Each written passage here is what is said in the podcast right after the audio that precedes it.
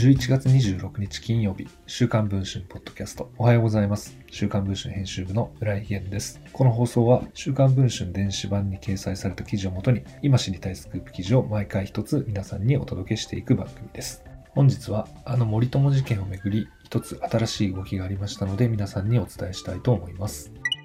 森友学園との土地取引をめぐる公文書改ざん事件で、2018年3月7日に命を絶った財務省近畿財務局の赤木俊夫さん。赤木さんの自宅のパソコンから今回改ざん後の心理状態を示す新たなメールが発見されました。赤木さんの妻の雅子さんからフリー記者の相沢冬樹氏が提供を受けています。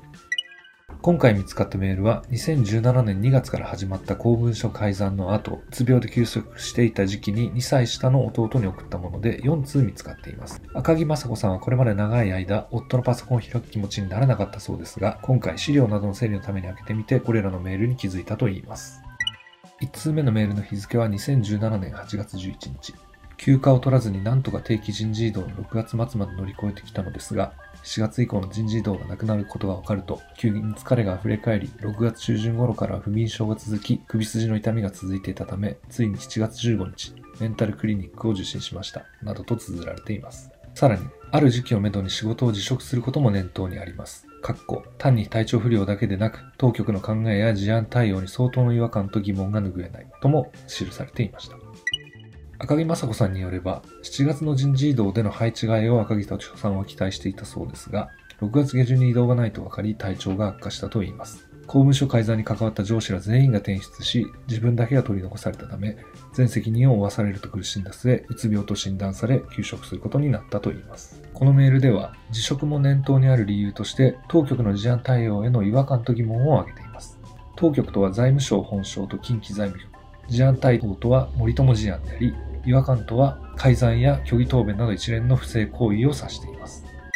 さらに、敏夫さんが職場の同僚に書いたメールも見つかりました。仕事上で生じたメンタルの病気なのに、上司も含めて当局の対応に寂しさ、かっこ優しさの欠如を感じています。と綴られています。現在進行中の雅子さんの国や佐川元理財局長を相手取った裁判では、敏夫さんを追い詰めた心理的な負荷が争点の一つになっています。今回見つかったメールは新たな重要証拠となると見られています。